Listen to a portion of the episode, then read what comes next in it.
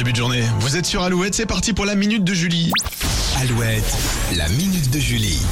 Alors, euh, si vous euh, ne pensez pas être st- stressé au travail, regardez l'état de votre clavier et de votre souris. Il pourrait vous révéler euh, certaines choses. Oui, c'est à l'école polytechnique fédérale de Zurich qu'a été menée une expérience. 90 personnes se sont prêtées au jeu.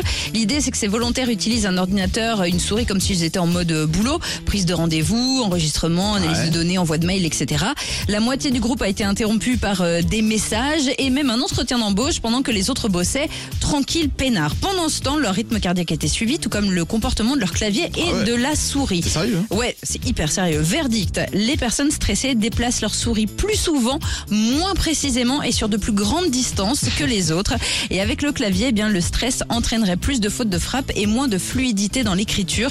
Donc soyez attentifs à votre fonctionnement la prochaine fois que vous utiliserez votre ordinateur et faites une pause si votre souris commence à s'essouffler. Ah, Je pensais que tu allais parler des, des claviers où on voyait plus les lettres dessus tellement on tape dessus. Ah, généralement, la lettre E, c'est celle qu'on voit plus en premier sur vrai, un- ouais, E c'est le. E, ouais. Le. E et le S Je a suis en train de priori. regarder sur le clavier de la radio. Ah oui, effectivement, c'est le E qui ce- disparaît. hein. Le E, le n'est plus là. Mais c'est c'est pas une question de taper fort dessus, c'est une question de c'est on l'utilise le plus souvent. La minute de Julie est à retrouver sur alouette.fr. Euh, restez avec nous, Miley Cyrus, en nouveauté à découvrir juste après Soft Cell sur Alouette.